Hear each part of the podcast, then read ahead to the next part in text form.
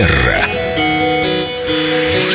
Вопросы у нас с Леной к прекрасной Виктории, которая сейчас в студии находится, есть. И вопросы фактически профессиональные, да? Да. Как реагировать, если тебя коллега или какой-то знакомый, близкий или не очень, поправляет и исправляет, неправильно сказал, неуместно воспользовался выражением? Как реагировать, когда тебя поправили? Да.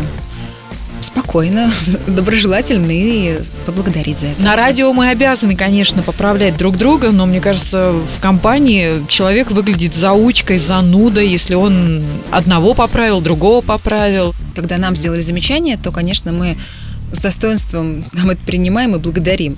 Да, но если, например, а, мы с кем-то разговариваем, и человек, наш собеседник, ошибается, и мы знаем, как правильно, вот здесь я призываю всех быть максимально осторожным, потому что иногда стремление от чистого сердца причинить добро иногда выходит тем, что мы человека задеваем. И даже если внешне он никаким образом это он не подаст виду, но внутри его может это очень ранить. Частый вопрос, который задают на мастер-классах, а если салат, простите, в зубах застрял, М, сказ- укроп, сказать да. ли об этом собеседнику? Во-первых, если вы хотите человеку сделать какое-то замечание, делайте его обязательно с глазу на глаз, то есть тет-а-тет, не публично. Сделайте это тихо и, конечно, очень аккуратно и максимально деликатно. Или, может быть, знаками даже покажите, Можно и человек знаками. поймет. А здесь, и будет э, благодарен. Да, здесь зависит от степени близости ваших отношений, потому что на самом деле не в любой обстановке, не в любой компании мы можем себе позволить сделать ну, какое-то такое замечание. То есть иди сюда на секундочку, я тебе кое-что скажу.